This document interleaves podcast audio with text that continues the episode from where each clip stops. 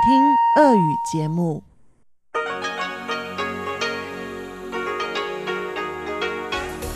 В эфире Международное радио Тайваня. Здравствуйте, дорогие друзья! Вы слушаете Международное радио Тайваня в студии у микрофона Чечена Кулар. Сегодня 7 мая, пятница. И согласно нашему новому расписанию, в сегодняшней часовой программе передачи вы услышите выпуск главных новостей и передачи «Перекрестки истории с Андреем Солодовым», «Вкусные истории с Анной Бабковой», а также повтор передачи Владимира Малявина «Всемирный Чайна Таун». Оставайтесь с нами.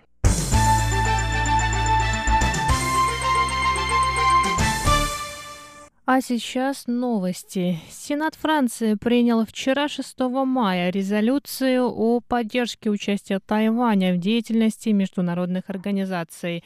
Документ был принят подавляющим большинством голосов. 304 сенатора проголосовали «за», 19 воздержались. Сенаторы призывали французское правительство поддержать участие Тайваня во Всемирной организации здравоохранения, в работе Международной организации гражданской авиации, Международной организации уголовной полиции, а также в рамочной конвенции ООН об изменении климата. Государственный секретарь при Министерстве Европы и иностранных дел Жан-Батист Лемуан в свою очередь заявил, что правительство Франции поддерживает участие Тайваня в международных организациях. Пресс-секретарь президентской канцелярии Китайской республики Тайвань Джан Дунхань поблагодарил сенаторов и государственного секретаря, а также руководство группы дружбы с Тайванем Сената Франции. Джан добавил, что Сенат Франции принял эту резолюцию после того, как страны Большой Семерки опубликовали коммюнике в поддержку участия Тайваня в работе Всемирной организации здравоохранения и Всемирной ассамблеи здравоохранения. Премьер-министр Тайваня Су Джинчан рассказал, что Тайвань не только успешно справляется с эпидемией, но и показал экономический рост. Кроме того, страны мира признают успехи Тайваня в сфере защиты прав человека и свободы средств массовой информации. Мир все большее внимание уделяет Тайваню. Я очень рад, что другие страны принимают Тайвань и поддерживают его участие в международных организациях, в международном сообществе и собраниях. Мы благодарны им. Продолжим работать, надеясь, что мир позволит Тайваню внести вклад и сделать его лучше.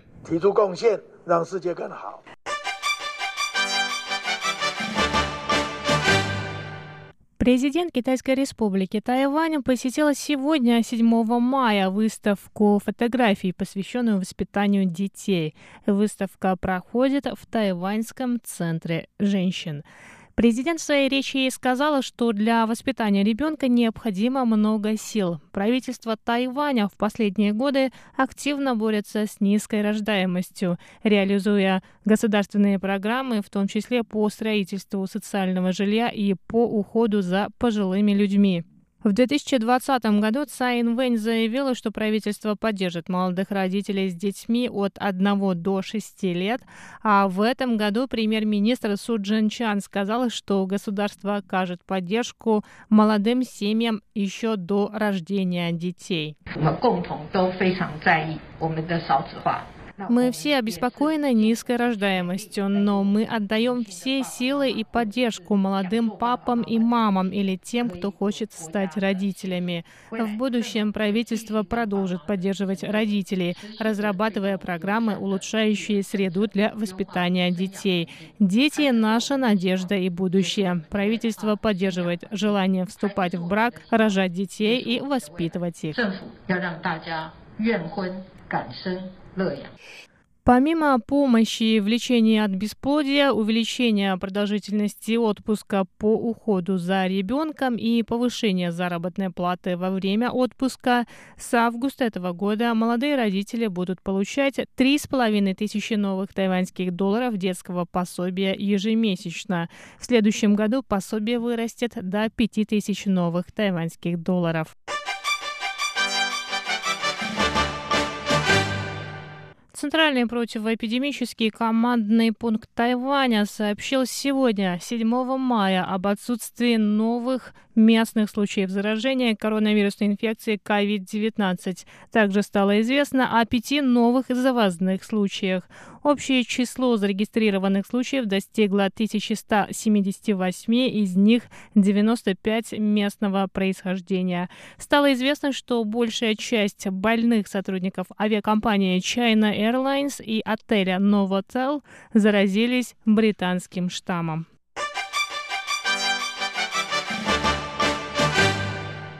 Благотворительный фонд тайваньской полупроводниковой корпорации TSMC объявил среди сотрудников компании сбор денег на покупку аппаратов для производства кислорода. Аппараты будут переданы Индии, которая в настоящее время не справляется с увеличивающимся числом больных коронавирусной инфекцией COVID-19. Председатель правления фонда Джан Шуфэнь рассказала, что фонд планирует собрать средства на покупку одной тысячи аппаратов. Всего в компании работает около 50 тысяч человек по всему миру. Сама компания пожертвует сумму, равную каждому пожертвованию сотрудников. Ранее благотворительный фонд TSMC помог обновить экипировку сотрудников пожарной службы, устранявших последствия аварии с поездом Тарока Экспресс. Фонд участвует и в других благотворительных акциях, в том числе помогая развивать городскую среду.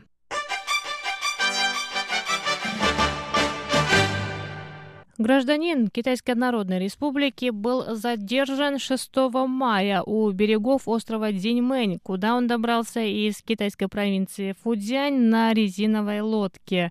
Это уже второй за прошедшую неделю случай незаконного пересечения тайваньской границы гражданами КНР. Еще один китайский гражданин был задержан в порту Тайджуна 30 апреля. Стало известно, что прибывший на Диньмэнь гражданин Китая родом из Гуанси-Джуанского автономного района. Причины пересечения им тайваньской границы пока неизвестны. В лодке были обнаружены два телефона, две банковские карты, два переносных аккумулятора, нож, а также пельмени со свининой, которые были уничтожены в целях недопущения распространения африканской чумы свиней. Оба гражданина Китайской Народной Республики, нарушившие закон о пересечении границы, находятся на 14-дневном карантине. Дорогие друзья, это были главные новости 7 мая. Выпуск новостей подготовила Чечена Кулар. Я на этом с вами прощаюсь. Желаю вам хороших выходных. До встречи в эфире Международного радио Тайваня.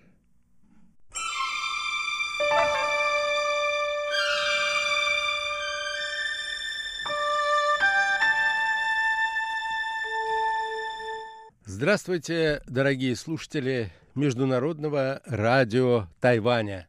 В эфире еженедельная передача из рубрики «Перекрестки истории».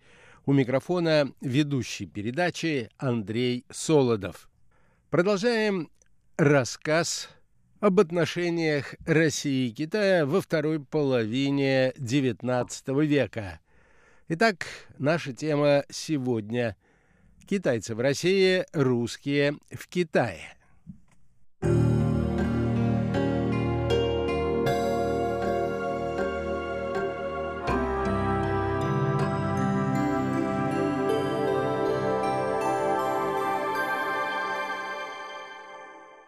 После подписания Пекинского протокола китайская иммиграция в Россию стимулировалась принятым в 1861 году весьма либеральным российским законодательством. Оно поощряло как русских, так и иностранцев селиться в Преамурье и Приморье путем раздачи земель и отмены налогов на 20 лет. Таким образом, на начальном этапе Отношение к китайцам со стороны российской администрации на Дальнем Востоке было терпимым и доброжелательным. Однако ситуация стала меняться после событий 1868 года на острове Аскольд, которые вошли в историю под названием Манзовского восстания или Манзовской войны. После открытия летом 1867 года на острове Аскольд месторождение золота, туда устремились китайские старатели. И примерно 500-600 китайцев занялись промывкой драгоценного металла. Русские власти же запретили его добычу и послали туда шхуну «Алиут», команда которой встретила вооруженное сопротивление со стороны китайцев, однако все-таки вытеснила их на материк. В ответ на это изгнанные китайцы сожгли три русские деревни и два поста. Находившийся в то время в Приморском крае генерал-губернатор Восточной Сибири Корсаков отдал распоряжение разобраться в причинах конфликта, наказать виновных, освободить невиновных и предусмотреть меры контроля над присутствием китайцев на Дальнем Востоке. Необходимым мероприятием была признана всеобщая перепись местного населения. После этих событий, несмотря на ужесточение контроля с российской стороны, численность китайского населения на Дальнем Востоке продолжала быстро расти. К 1885 году только на юге Уссурийского края насчитывалось около 9,5 тысяч китайцев. В 1890 году из общего числа населения Владивостока в 14 446 человек – Китайцев было 4193 человека. В начале XX века китайские торговцы действовали уже не только на Дальнем Востоке. Они проникали в Сибирь, на Урал, а затем и в европейскую Россию. Конкуренция со стороны китайцев в различных сферах – экономической жизни вызывала недовольство русского населения, служила причиной отдельных конфликтов и возмущений. Российские власти периодически предпринимали попытки выслать китайцев на родину. Особенно активно это делалось во время восстания Ихэтуаней. Однако после русско-японской войны 1904-1905 годов поток китайских эмигрантов хлынул в Россию с новой силой.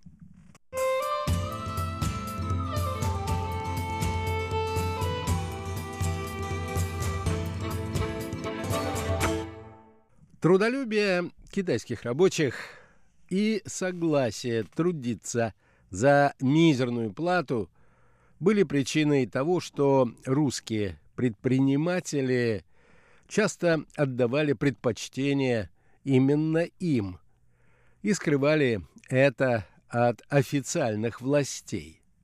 Очень многие китайцы жили без регистрации, поэтому трудно установить их точное количество в России – того времени. Согласно официальным данным, в начале второго десятилетия XX века только в Приморской и Амурской областях трудились около 100 тысяч китайцев. В дальневосточных городах в России, таких как Владивосток, Хабаровск, Никольск, Уссурийский, появились целые китайские кварталы, где действовали китайские торговые общества и даже существовали китайские сыщики, подчинявшиеся русским полицмейстерам. В годы Первой мировой войны, когда в России возникла острая нехватка рабочей силы, приток китайцев резко возрос. Например, в 1916 году ввиду необходимости скорейшего завершения строительства Мурманской железной дороги туда по контракту прибыли 10 тысяч китайских рабочих. Что же касается русских, то процесс их активного оседания на территории сопредельного государства приходится на рубеж XIX-XX столетий. В 60-х годах XIX века русские чай-торговцы поселились в городе Ханькоу, провинция Хубэй. Постепенно от торговли чаем они перешли к созданию собственных чайных плантаций. Некоторые из них подолгу жили в крупнейшем китайском приморском городе Шанхае, где, по некоторым сведениям, уже с 1865 года существовало неофициальное русское консульство. По мере расширения чайного дела русские стали появляться и в провинции Фудзянь. В конце XIX века в связи с активизацией внешнеполитической деятельности России на Дальнем Востоке российское правительство стало проявлять большой интерес к Шанхаю как крупнейшему порту и городу, где был расположен самый большой в Китае международный сеттельмент. В 1896 году там было открыто российское генеральное консульство, которое возглавил Дмитриевский. Кстати, выпускник факультета восточных языков Санкт-Петербургского университета.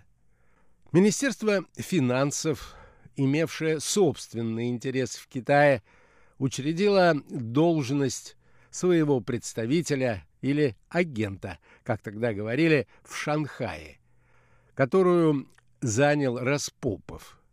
Тогда же в этом китайском городе стала формироваться русская колония, насчитавшая в последние годы XIX века, правда, всего лишь несколько десятков человек.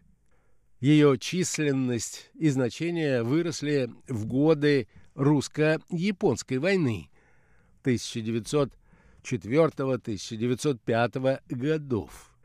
Отсюда направлялось продовольствие в осажденный порт Артур. Здесь же сфокусировалась деятельность русской военной разведки. Сюда пришел поврежденный в сражении с японцами крейсер «Аскольд».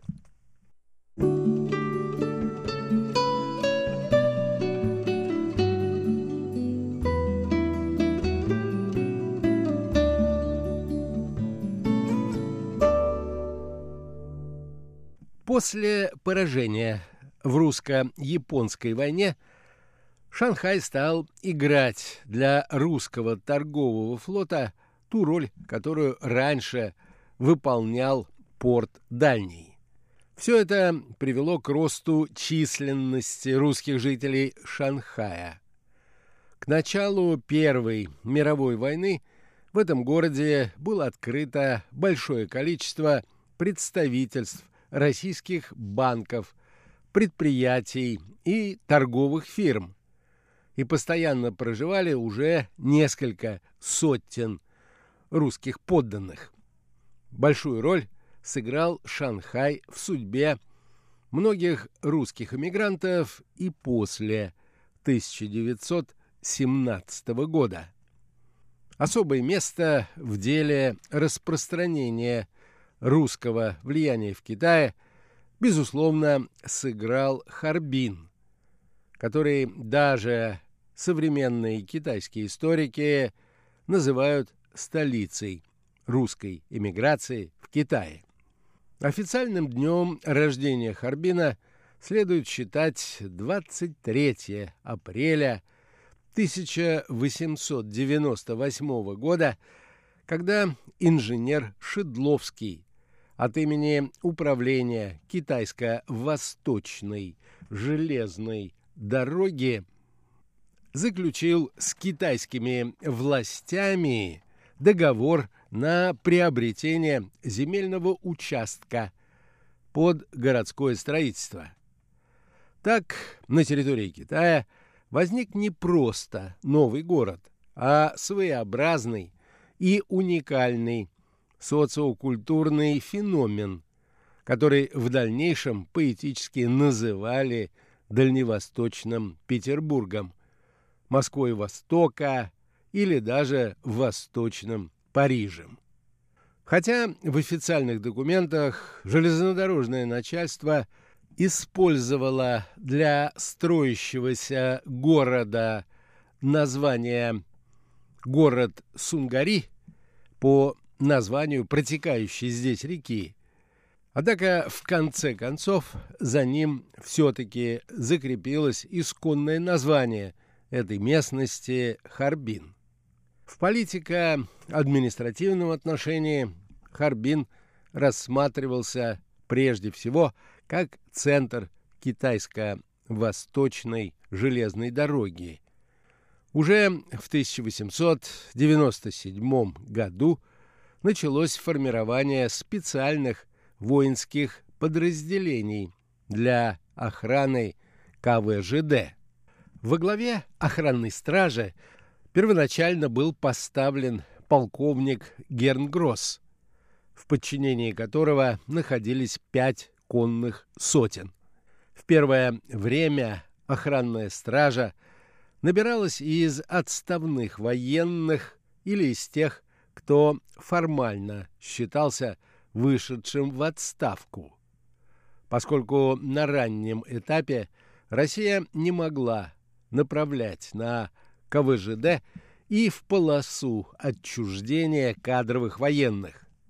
Однако после событий 1900 года, когда во время восстания Хатуаней повстанцы разрушили железнодорожное полотно, сломали телеграфные столбы и сожгли станционные постройки, количество русских войск в Харбине и на КВЖД выросло, и охранная стража уже насчитывала 8 рот и 9 сотен, 2000 штыков и 2500 сабель. Витте отмечал в связи с этим, что Россия начала действовать более открыто. В дальнейшем был образован Заамурский округ отдельного корпуса пограничной стражи.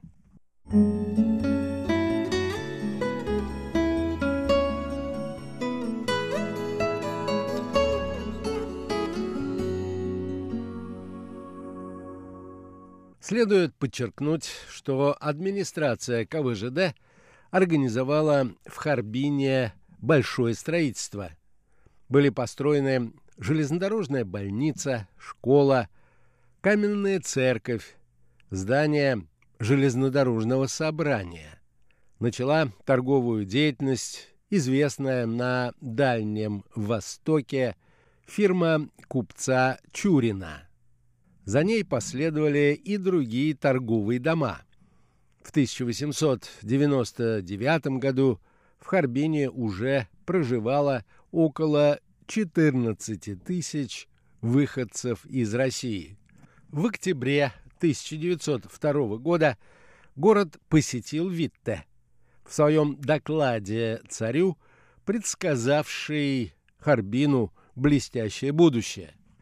После этого визита там развернулось интенсивное строительство, и к началу русско-японской войны Харбин уже превратился в крупный промышленный торговый центр, выполнивший роль тыла русских армий в ходе манчжурской кампании.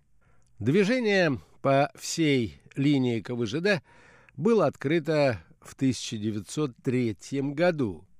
Ее прокладка и возникновение Харбина оказали огромное воздействие на экономическое развитие северо-восточного Китая, до этого времени представлявшего собой отсталый и практически пустынный регион.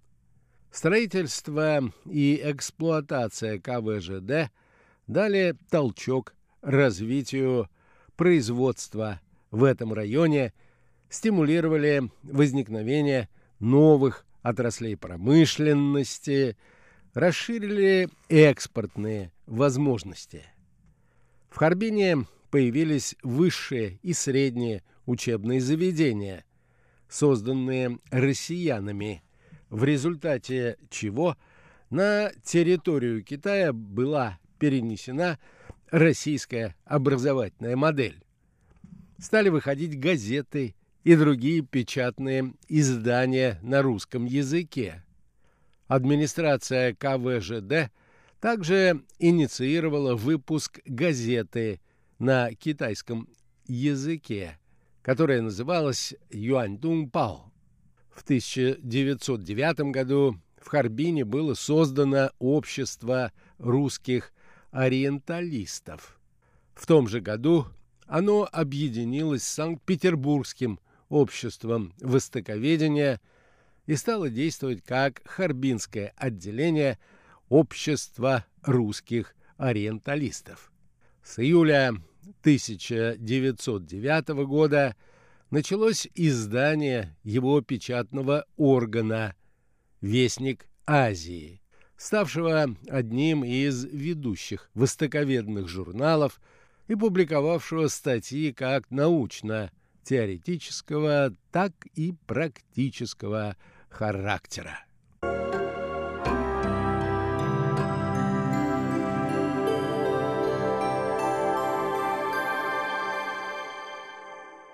На этом, дорогие друзья, позвольте мне завершить нашу сегодняшнюю передачу. В ней речь шла о китайцах, которые стали все больше и больше селиться на территории только что присоединенного российского Дальнего Востока, а также о русских, которые в конце XIX, в начале XX века – стали появляться и селиться в различных районах Китая, как в центральном, южном Китае, так в особенности на территории Манчжурии и прежде всего в центре русской иммиграции, городе Харбине. Всем доброго, дорогие друзья, до новых встреч!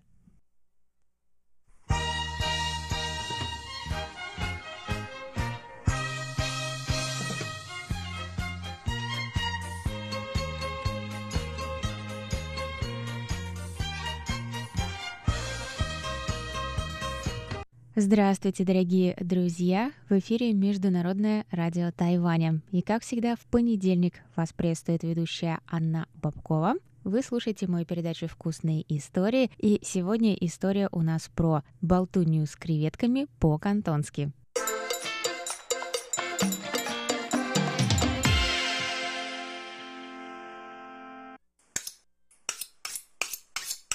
Должна вам признаться, что до приезда на Тайвань, да и вообще до переезда в Азию, я никогда не просто не любила яйца или яичницы, в общем, жареные яйца, а скорее на дух их не переносила. Почему же я тогда в своих передачах, особенно в последнее время, столько рассказываю о блюдах из жареных яиц, и так и сяк жареных, и по-тайваньски, и по-кантонски, и с тем, и с другим ингредиентом. А вот почему. Я думала, что вкусы мои ну, не изменится, потому что они оставались первые 20 лет моей жизни довольно одинаковыми и никогда не менялись. Но вот почему-то после переезда на Тайвань я вдруг оттаяла по отношению к разным яичницам. Может быть, это все-таки русские версии были мне не по вкусу, уж не знаю. Но здесь потихоньку-потихоньку, и теперь я их пробую с большим удовольствием и рада этому, потому что в Азии все эти омлеты, болтуньи делаются совершенно по-своему, И, наверное, есть что-то особенное в яйце, политом соевым соусом. Вам так не кажется? Совсем другое дело. Ну или на худой конец яичница с кетчупом. Это сразу напоминает мне о типичных о завтракальнях местных, где тебе дают лапшу, а сверху жареная, даже иногда с хрустящими краями, яичница и сверху приправленная кетчупом. Звучит немножко странно для завтрака для нас, но если честно, я бы сейчас за милую душу. Так что сегодня у меня рецепт для вас из кантонской кухни. Берите ручки, бумажки и записывайте рецепт.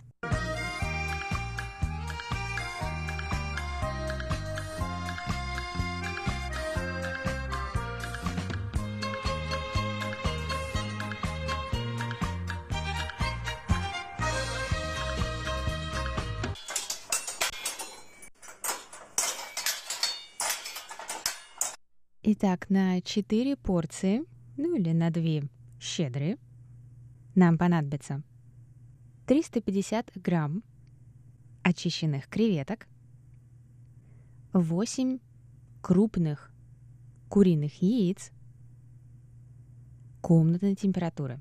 Это очень важно. Половина чайной ложки соли, ну или по вкусу, 1 восьмая чайной ложки молотого белого перца, ну или, опять же, по вкусу, 1 чайная ложка кунжутного масла, зеленый лук, две штуки. Его, как обычно, мелко порубить на кружочки. И растительное масло для жарки –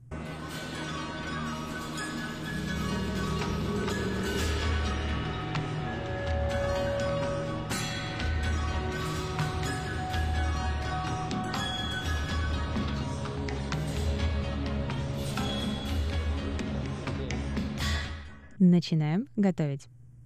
Очистите креветки, если они у вас были не очищены, свежие.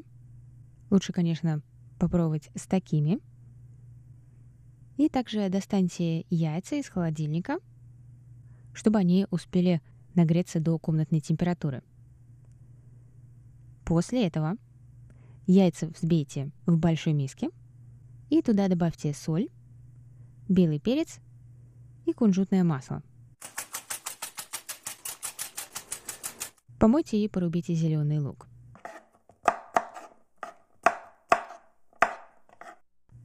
И если вы решили добавить еще какую-то зелень, то подготовьте также и ее. И часть зелени мы используем сейчас в готовке, а часть пока отставьте в сторону, и мы ее используем как бы свежей. Потом доведите до кипения примерно 3 стакана воды.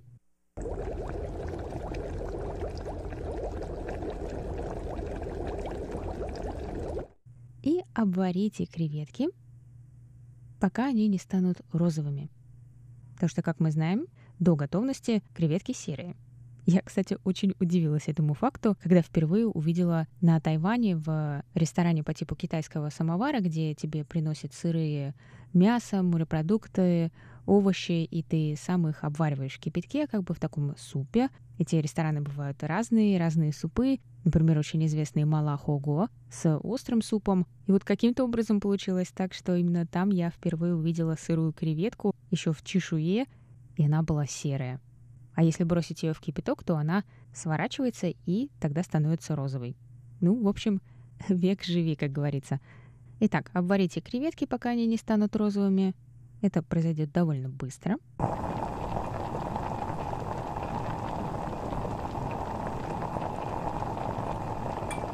Перекиньте их на дуршлаг и быстренько промойте.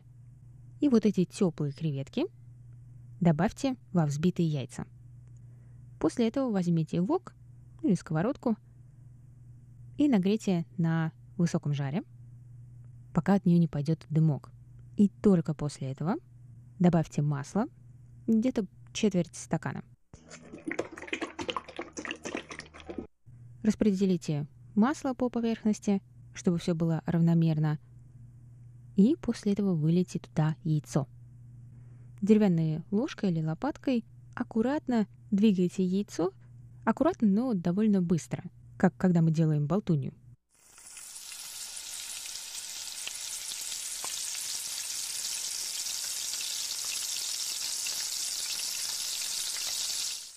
Но очень важно, чтобы яйца оставались нежными, мягкими, и чтобы нигде они не прожарились до коричневой корочки. Даже, я бы сказала, до золотистой. Эта болтунья должна быть очень воздушной.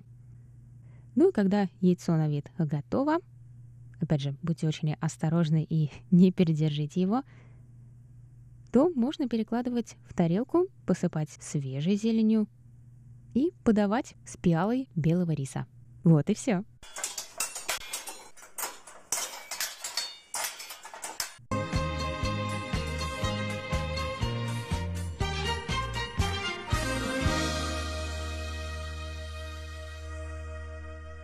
Это был рецепт жареного яйца с креветками по-кантонски, который я так по-нашему назвала яичницей болтуни с креветками. Надеюсь, вам было интересно. Рецепт вроде как несложный, но очень-очень напоминает мне о чем-то из Гонконга, потому что это блюдо там любят. Ну, как и многие-многие другие, конечно, но и это в том числе. Что ж, надеюсь, вам было интересно, и вы попробуйте приготовить это блюдо. А если попробуете, если у вас получится, и даже если не получится, то пишите свои отзывы об этом рецепте или присылайте фотографии нам на почту русской службы. Я буду очень рада их увидеть. Присылайте их на адрес russsobaka.rti.org.tw с пометкой для вкусных историй. А если у вас есть какие-то вопросы по этому рецепту или другому, или предложения о том, что можно было бы вам рассказать, о каком рецепте поведать, то тоже пишите свои вопросы и предложения нам на эту почту. Еще раз повторяю, это russsobaka.rti.org.tw. А на сегодня на этом все. Это были вкусные истории с Анной Бабковой. Я с вами прощаюсь до следующей недели. Пока-пока. Приятного вам аппетита! В эфире Международное радио Тайваня. Ну и на прощание для хорошего настроения в понедельник песня под названием «Я хочу купить Кока-Колу».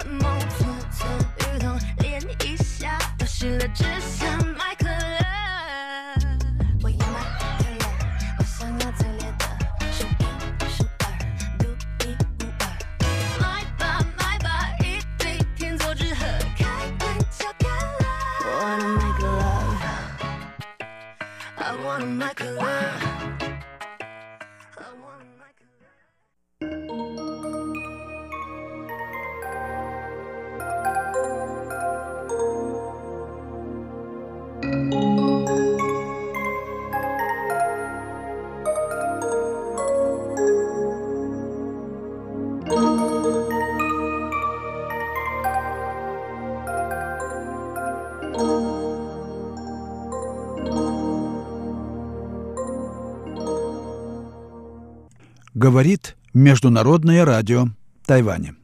Здравствуйте, дорогие радиослушатели. В эфире передача «Всемирный Чайнатаун». У микрофона Владимир Малявин. Прежде всего, дорогие друзья, я хочу поздравить вас с майскими праздниками. Сейчас наступает такой период празднования и труда, и победы в Великой Отечественной войне. Я хочу поздравить вас с наступлением весны и этих праздников, возможностью дышать в свое удовольствие свежим воздухом.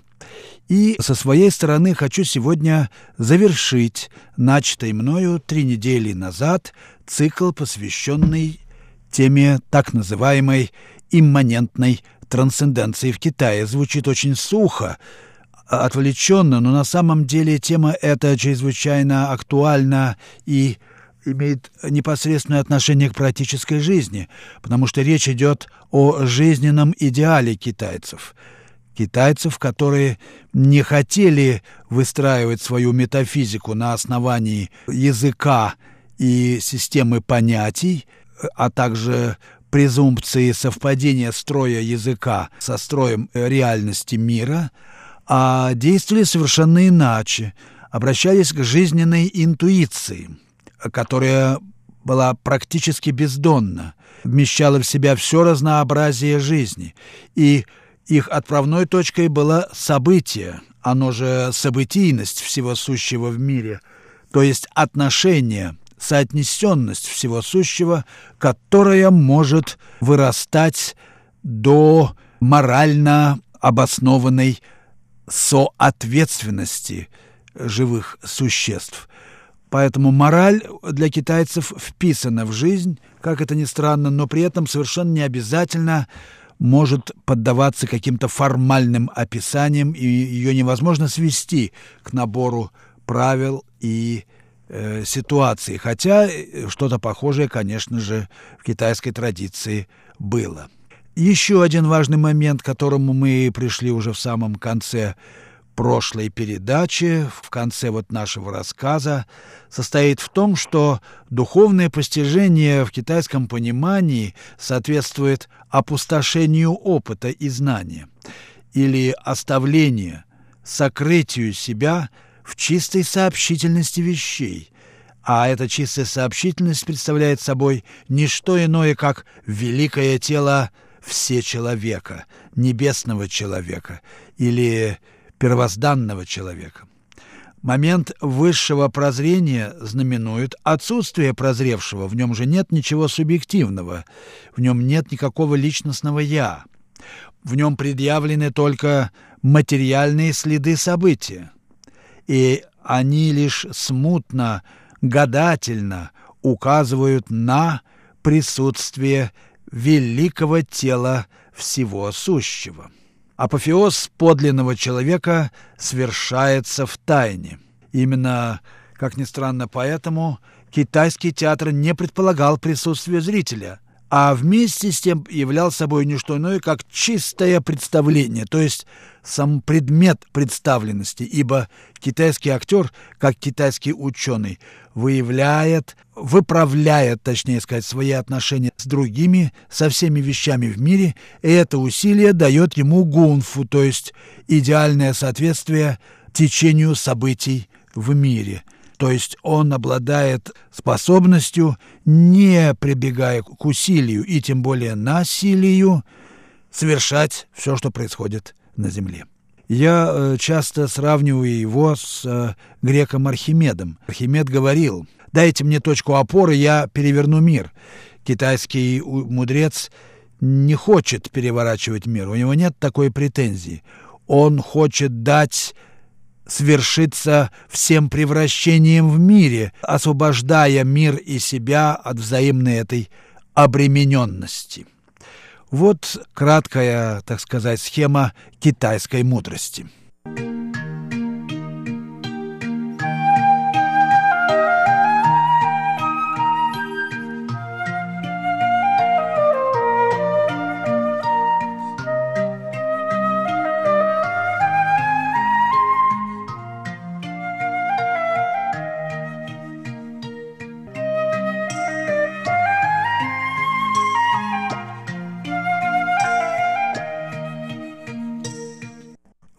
Слушаете передачу «Всемирный Чайнатаун» Международного радио Тайваня. Что э, вытекает из только что сказанного мною о сути китайской мудрости как познания имманентной трансцендентности жизни?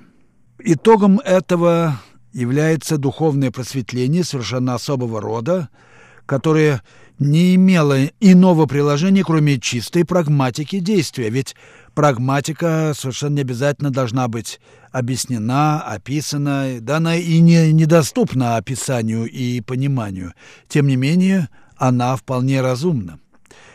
То и другое не имело формальных признаков, я имею в виду просветление и прагматика. А внешние образы духовной встречи являли образец совершенной мнимости. Именно поэтому вот эта тема и в даосизме, и в буддизме – имеет ярко выраженные иронические и даже комические обертоны. Встреча мудрецов, которые смеются друг другу в лицо и выражает этот серьезнейший акт преемственности вечно сущего, вечно живого в этом мире. Отсюда и свойственная китайской культуре сопряженность идеала духовного просветления и фольклорной стихии, фантазий, легенд и вообще, как выразился Джуан Цзы, всех переливов голосов мира. Хуашeng. Духовная просветленность не имела иного предназначения, кроме сообщительности с бездной всего происходящего в мире. И она удостоверяла духовную искренность и подлинность человека. Результатом символического круговорота Дао или, другими словами, вызревания актуальной событийности мира является превращение отдельных элементов опыта в неприходящий, так сказать, типовой момент существования, некую типовую форму жизни, или, можно также сказать, своеобразный кристалл вечности, залог вечно живого в жизни. Этот момент обозначался в китайской традиции термином «ши» – «сила» или потенциал обстоятельств, энергийная конфигурация мирового процесса в его актуальности. Между прочим, э, именно этот момент, например, японцы не смогли перенять у китайцев и не поняли его, и поэтому спроецировали типовые формы просто на естественную реальность, на естественный мир, на физическое естество вещей, и в результате им приходилось соединять дух и материю насилием – в том числе вот э, ярким выражением которого стало харакири. Конечно, далеко не каждый японец и вообще никакой японец современно не совершает харакири, но каждый японец несет в себе мысль о неизбежности этого действия, то есть самоуничтожение, которое выявляет естественную данность мира вне творческого усилия типизации или преображения вещей. А вот э, владение импульсом и потенциалом ситуации в китайской традиции трактуется как две последовательные стадии достижения мастерства и, следовательно, владения обстановкой во всех видах культурной практики, особенно в военной стратегии и боевых искусствах. Я имею в виду выражение «тэдзи», «тэши» – овладеть импульсом ситуации и владеть ситуацией, тэши, то есть владеть силой ситуации. Исторически сложившийся репертуар типовых моментов практики определял лицо отдельных школ мастерства и духовного совершенствования в Китае. А в совокупности типовые формы действия составляли образовательный арсенал китайской традиции. Можно предположить, что по своему происхождению эти кирпичики традиций были плодом отбора и сведения воедино наиболее заметных качеств дифференциальных отношений в опыте, как об этом писал французский философ Жиль Делес по поводу формообразования монад в монадологии Лейбница. Но нужно помнить, что этот отбор не был по сути выбором, он проходил под знаком всевместительной целостности сознания и требовал бдения в покое, которое давало способность привечать да, и так я перевожу очень важный термин в, в китайской традиции.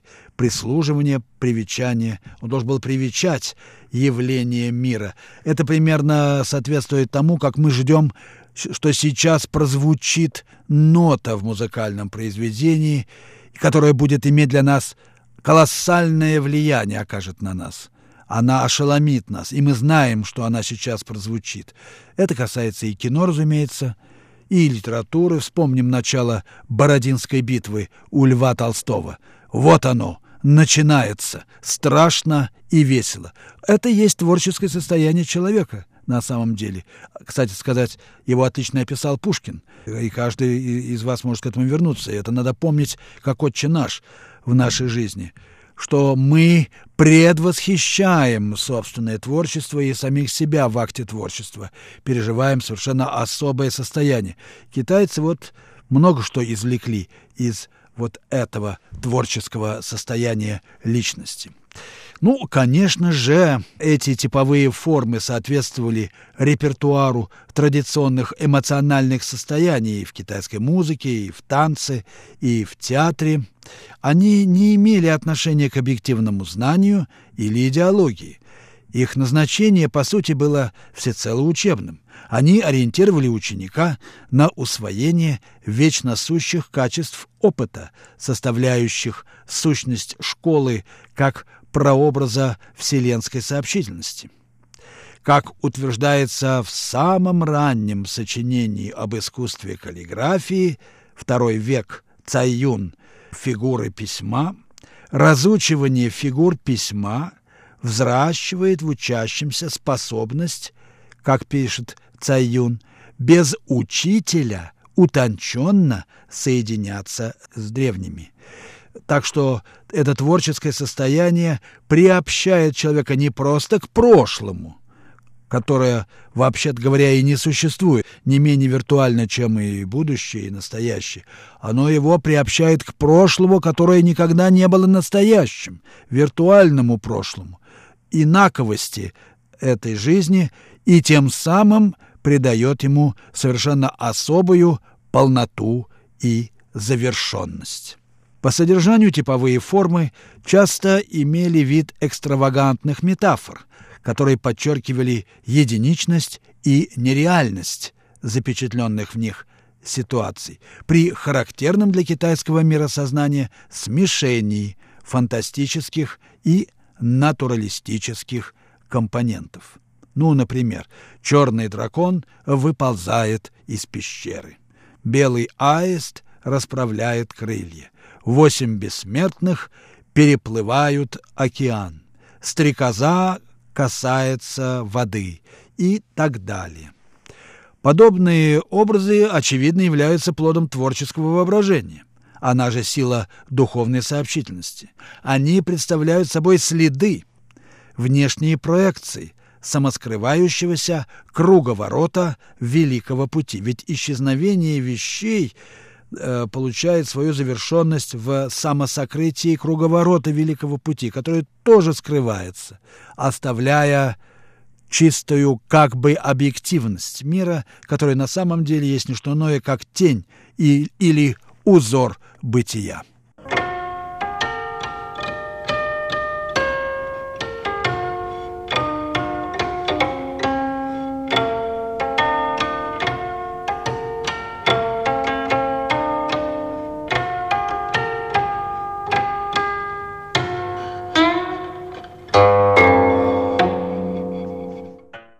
Слушаете передачу «Всемирный Чайнатаун». Передачу ведет Владимир Малявин. Я продолжаю и заканчиваю теперь уже разговор об так называемой имманентной трансценденции в Китае.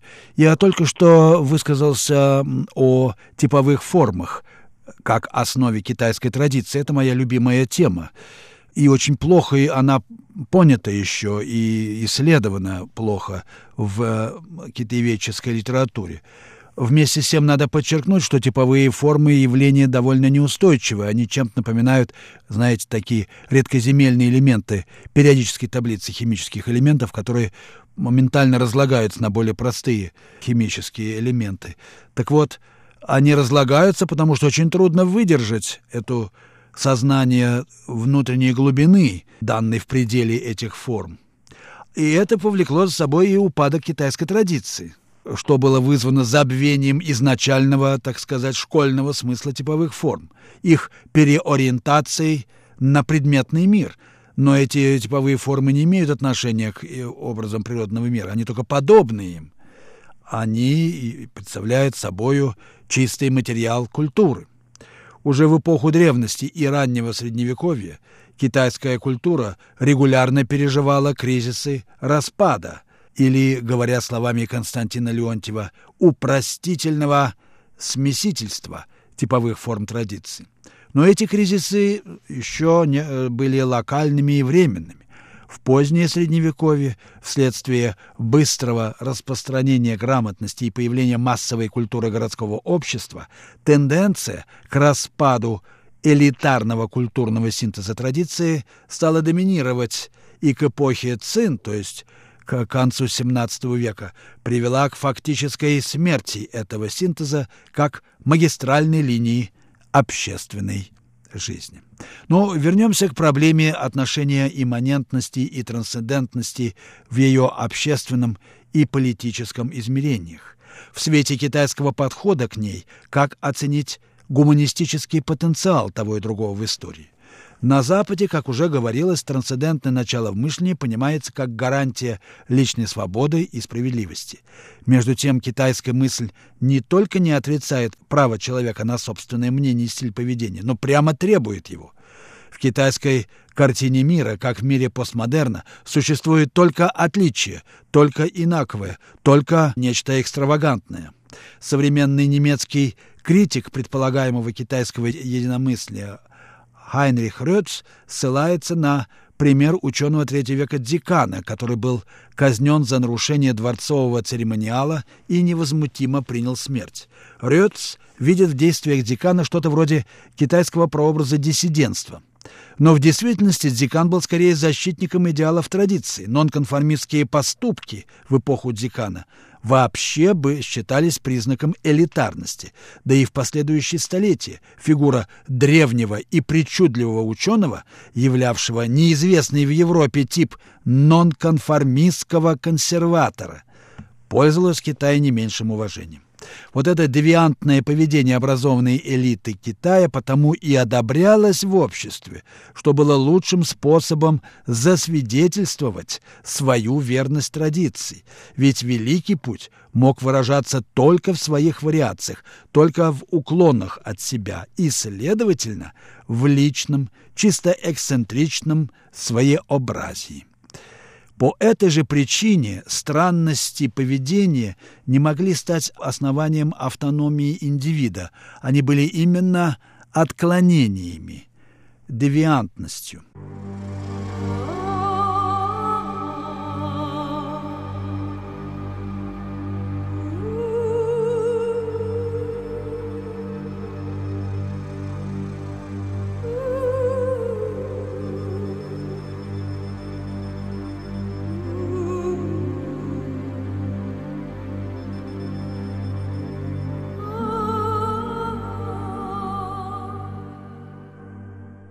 Ну что ж, пришло время прощаться с вами, дорогие слушатели. Вы слушали передачу «Всемирный Чайнатаун». Всего вам доброго.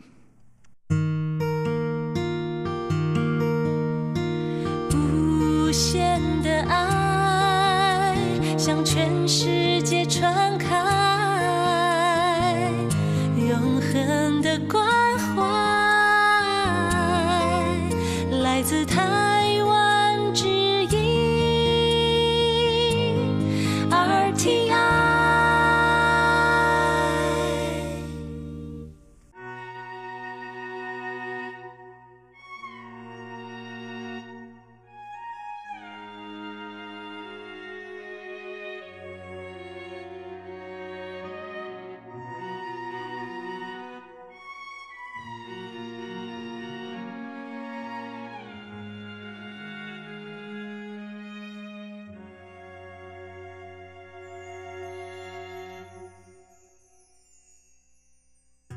想在墙上写脏话来敷衍你，不然就像脸上这一圈来停止这混乱，我们翻来又覆去。我也走不太进去。你那无坚不摧过去的围墙，就算我能看得穿，就算透明像月光，